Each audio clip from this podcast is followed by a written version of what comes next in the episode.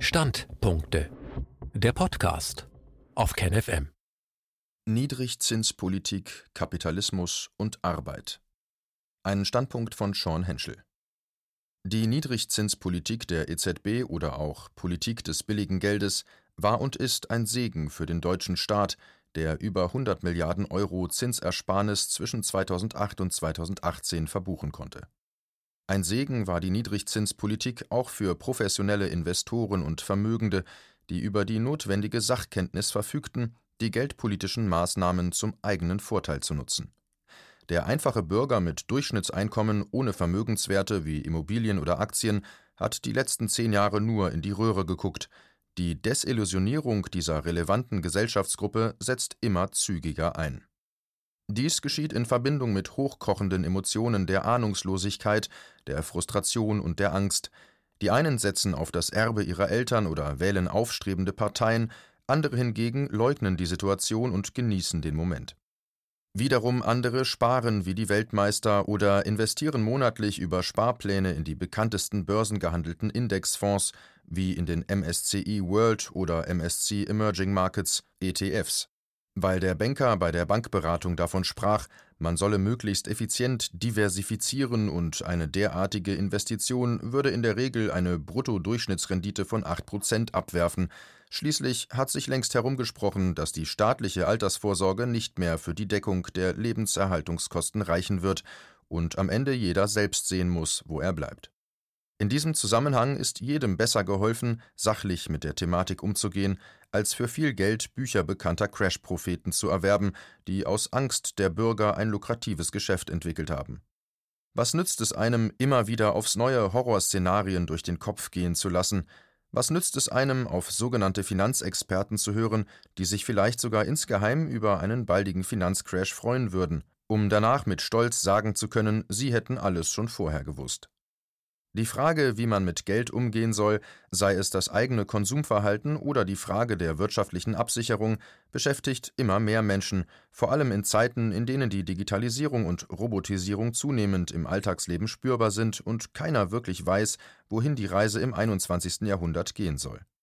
Es bietet sich an, die geldpolitischen Maßnahmen der letzten Jahre anzusprechen, um anschließend Alternativen herauszuarbeiten. Kommen wir zur Macht der Zentralbanken. Zentralbanken wie die Europäische Zentralbank EZB oder die Federal Reserve Fed können über eine Erhebung oder Senkung des Leitzinses aktiv in den Finanzmarkt eingreifen und einseitig einen Zinssatz festlegen, zu denen angeschlossene Kreditinstitute, Geschäftsbanken sich frisches Geld besorgen können. Niedrige Zinsen seitens der EZB hatten unmittelbar zur Folge, dass die Geschäftsbanken ihren Kunden ebenfalls niedrige Zinsen bei der Kreditvergabe anbieten konnten, dies macht sich beispielsweise bei der Immobilienfinanzierung bemerkbar, in der die Bauzinsen Tiefstände erreichen und teilweise unter einem Prozent liegen. Dies klingt für Privathaushalte vorteilhaft, ist aber nur die halbe Wahrheit. Neben der Senkung des Leitzinses wurden auch die Negativzinsen für Geschäftsbanken weiter erhöht, also die Zinsen, die für das Parken von Geld bei der Notenbank zu zahlen sind. Diese Kosten werden jetzt immer häufiger an den Verbraucher weitergegeben, der sich zunehmend mit einer Verschlechterung der Giro- und Tagesgeldkontobedingungen konfrontiert sieht.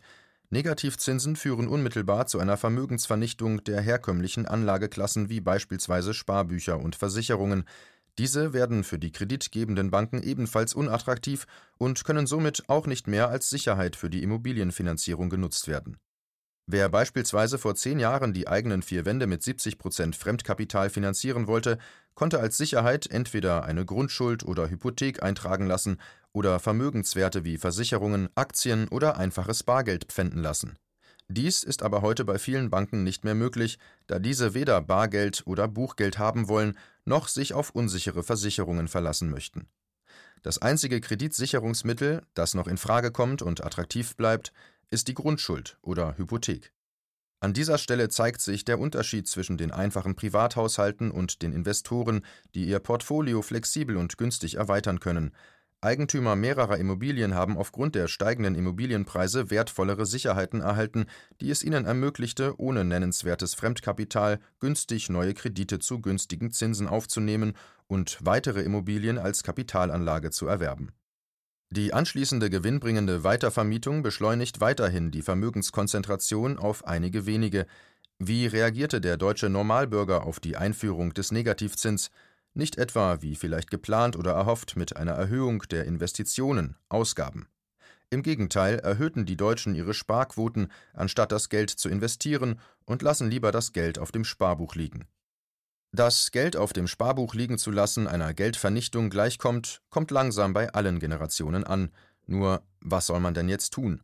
Immer häufiger wird durch alle Massenmedien hindurch laut verkündet, die Antwort läge in der Börse und man müsse jetzt fleißig in börsengehandelte Indexfonds investieren.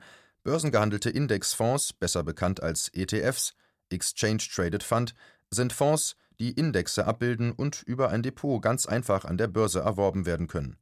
Sie bieten im Vergleich zu gemanagten Fonds den Vorteil, dass sie einfach nur automatisch einen ganz bestimmten Referenzindex, Aktienindex, abbilden, wie beispielsweise den DAX oder Dow Jones Industrial Average und kaum Gebühren kosten, da kein Fondsmanager dazwischen geschaltet ist.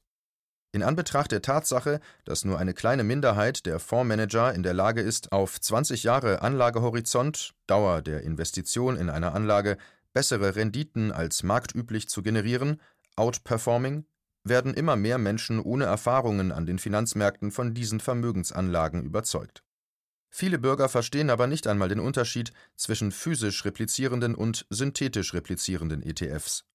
Bei einem physisch replizierenden ETF werden tatsächlich die Aktien gemäß der Gewichtung des abgebildeten Indexes gekauft.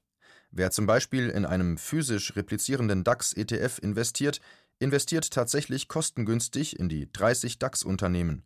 Bei einem synthetisch replizierenden ETF werden nicht zwangsläufig die Aktien des abgebildeten Indexes erworben, sondern nur die Wertentwicklung des Indexes abgebildet. Dies wird möglich, indem Derivate genutzt werden, um sogenannte Tauschgeschäfte Swaps abzuwickeln. Der Fondsanbieter schließt mit einem Partner, meistens die im Investmentbanking tätige Muttergesellschaft, einen Vertrag, der diesen dazu verpflichtet, für die Wertentwicklung eines Indexes zu garantieren. Im Gegenzug erhält der Partner die Erträge des im Fonds investierten Kapitals. Dieser Fonds besteht aus ganz verschiedenen Aktien, die nichts mit dem abgebildeten Index zu tun haben müssen. Wer beispielsweise in einen synthetischen DAX-ETF investiert, kauft nicht unbedingt Aktien von DAX-Unternehmen, sondern vielleicht amerikanische Blue-Chip-Aktien wie Apple oder Microsoft.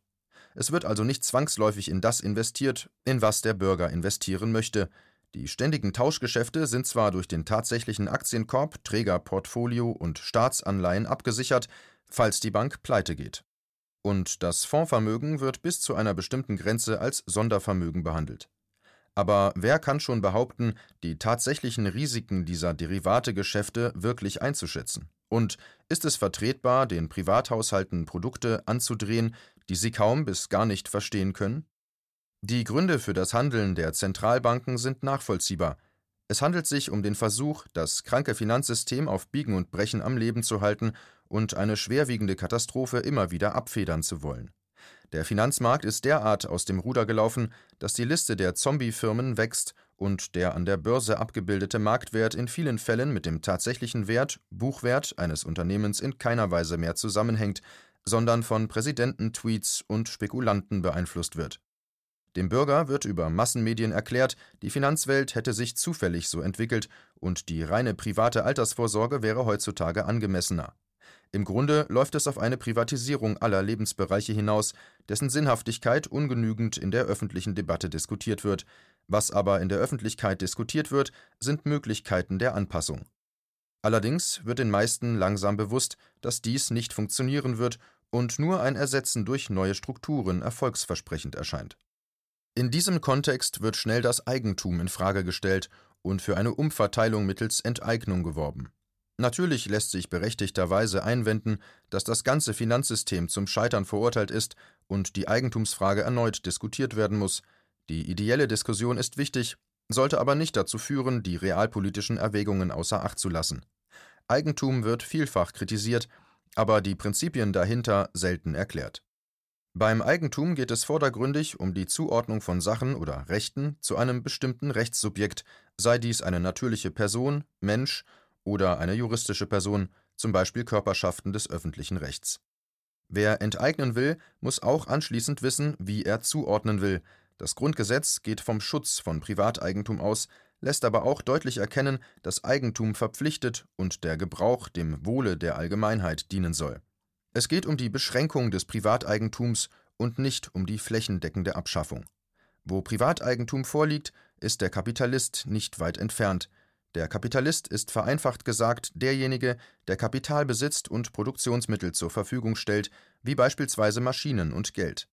Es geht vordergründig um die private Aneignung der Produktionsmittel und die profitorientierte Verwertung dieser. Im Grunde ist jeder Bürger, der in irgendeiner Weise an Unternehmen beteiligt ist, und sei es durch Rentenfonds, die Geld investieren, ein Kapitalist. Dies gilt auch für diejenigen, die sich an nachhaltigen alternativen Start-ups und Crowdfunding-Projekten beteiligen und schlussendlich am Gewinn beteiligt werden. Jeder Handwerksmeister, der als Arbeitgeber fünf Arbeitnehmer eingestellt hat, ist in gewisser Weise ein Kapitalist. Als mögliche sozialere Ausformung des Kapitalismus bietet sich die Gemeinwohlökonomie an.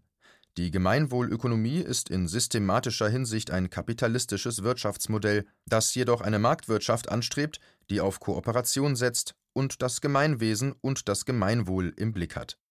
In der Gemeinwohlökonomie wird die Nachhaltigkeit des wirtschaftlichen Handelns beispielsweise mit der Einbeziehung einer Gemeinwohlbilanz zur herkömmlichen Bilanz ergänzt die Gemeinwohlökonomie unterscheidet sich eindeutig vom Finanzmarktkapitalismus oder Turbokapitalismus, der nur das Gewinnstreben zum obersten Ziel hat und jeglicher Art von marktwirtschaftlichem Eingriff zur Wahrung sozialer Standards eine Absage erteilt. Wer ein neues Wirtschaftssystem will, wird auch nicht umhin kommen, sich mit unserem Verständnis der Arbeit im Kontext der sich entwickelnden Gesellschaft kritisch auseinanderzusetzen. Was ist Arbeit? Alain Soupiot, Jurist und Gelehrter am Collège de France, verweist auf die französische Sprache, in der das Wort Travail in seiner ursprünglichen Bedeutung die Schmerzen der Frau während der Geburt beschreibt, eine Frau bei der Arbeit, une femme au travail. Später kam Karl Marx und es wurde zwischen Arbeit und Arbeitskraft differenziert. Die Arbeit wurde definiert als die tatsächliche Tätigkeit des Arbeitnehmers und die Arbeitskraft als die Fähigkeit zu arbeiten, Heute wird Arbeit als dasjenige definiert, was man gegen Geld eintauschen kann. Ein Blick ins Gesetz hilft ungemein, wenn man die jetzige Lage besser verstehen will. In § 611a Bürgerliches Gesetzbuch heißt es 1. Durch den Arbeitsvertrag wird der Arbeitnehmer im Dienste eines anderen zur Leistung weisungsgebundener, fremdbestimmter Arbeit in persönlicher Abhängigkeit verpflichtet. Das Weisungsrecht kann Inhalt, Durchführung, Zeit und Ort der Tätigkeit betreffen, Weisungsgebunden ist, wer nicht im Wesentlichen frei seine Tätigkeit gestalten und seine Arbeitszeit bestimmen kann. Der Grad der persönlichen Abhängigkeit hängt dabei auch von der Eigenart der jeweiligen Tätigkeit ab. Für die Feststellung, ob ein Arbeitsvertrag vorliegt, ist eine Gesamtbetrachtung aller Umstände vorzunehmen. Zeigt die tatsächliche Durchführung des Vertragsverhältnisses, dass es sich um ein Arbeitsverhältnis handelt, kommt es auf die Bezeichnung im Vertrag nicht an. 2. Der Arbeitgeber ist zur Zahlung der vereinbarten Vergütung verpflichtet. Das 21. Jahrhundert zeichnet sich dadurch aus, dass die Digitalisierung und Robotisierung die entgeltliche Arbeit in vielen Branchen verdrängen wird. Besonders mühselige und monotone Arbeiten werden immer mehr durch Maschinen und Roboter übernommen und sogar besser bewältigt. Selbst im Bereich hochqualifizierter Tätigkeiten wie in der Medizintechnik übernehmen heute schon hochkomplexe Robotersysteme chirurgische Operationen. Auf eine Zeit, in der es für die Mehrzahl der Bürger keine klassische Arbeit im herkömmlichen Sinne mehr geben wird, muss die Gesellschaft vorbereitet sein. Hier besteht die Gefahr, dass die Digitalisierung und Robotisierung der Gesellschaft nicht mehr den Bedürfnissen der Menschen zu dienen bestimmt ist, sondern zum Werkzeug der Kontrolle und Unterdrückung der Mehrheit durch eine kleine Minderheit missbraucht wird. Eine konstruktive Debatte, die Digitalisierung, Robotisierung, neue Formen von Arbeit und ein alternatives Wirtschaftsmodell als Gegenentwurf zum jetzigen Finanzmarktkapitalismus zusammenbringt, ist wichtig und wird auch in Zukunft immer wichtiger werden. Hat denn vielleicht nicht die jetzige Definition von Arbeit im 21. Jahrhundert ausgedient? Könnte die Digitalisierung und Robotisierung nicht schnellstmöglich dort eingesetzt werden, wo es am wichtigsten ist, beispielsweise bei der Bereitstellung der für den Lebenserhalt notwendigen Grundbedürfnisse? Wachsende Crowdfunding-Strukturen, die über das Internet Verbreitung finden, haben es möglich gemacht, Ideen landesweit zu fördern und sich an Projekten zu beteiligen, sei es durch die Bereitstellung von Know-how, Zeit oder Kapital. Es gibt durchaus Möglichkeiten, ethische und sinnvolle Investitionsmöglichkeiten zu schaffen und somit einen nachhaltigen Wirtschaftsraum zu entwickeln. Vor allem in Zeiten, in denen der Sozialstaat abgebaut wird und dem Bürger über Massenmedien Finanzprodukte vorgestellt werden, die zu einer Förderung der strukturellen Probleme beitragen, gilt es wachsam zu bleiben und genau zu beobachten, wo die Reise hingehen soll. Es handelt sich nämlich um den Weg in eine Zukunft, in der jeder nur noch auf sich selbst zählen kann und zwangsweise an ein Finanzsystem angeschlossen wird, das global dereguliert wird und realwirtschaftliche und lokale Strukturen unberücksichtigt lässt. Wünschenswert wäre eine sachliche und informative Debatte über all diese wichtigen Themen. Panik zu schüren, wie beim Coronavirus, oder ständig Untergangsszenarien in die Welt zu setzen, lähmt konstruktive Veränderungen und zeugt nicht von verantwortungsbewusstem Handeln. Weder auf der emotionalen noch auf der rationalen Ebene hat sich dies jemals als sinnvoll erwiesen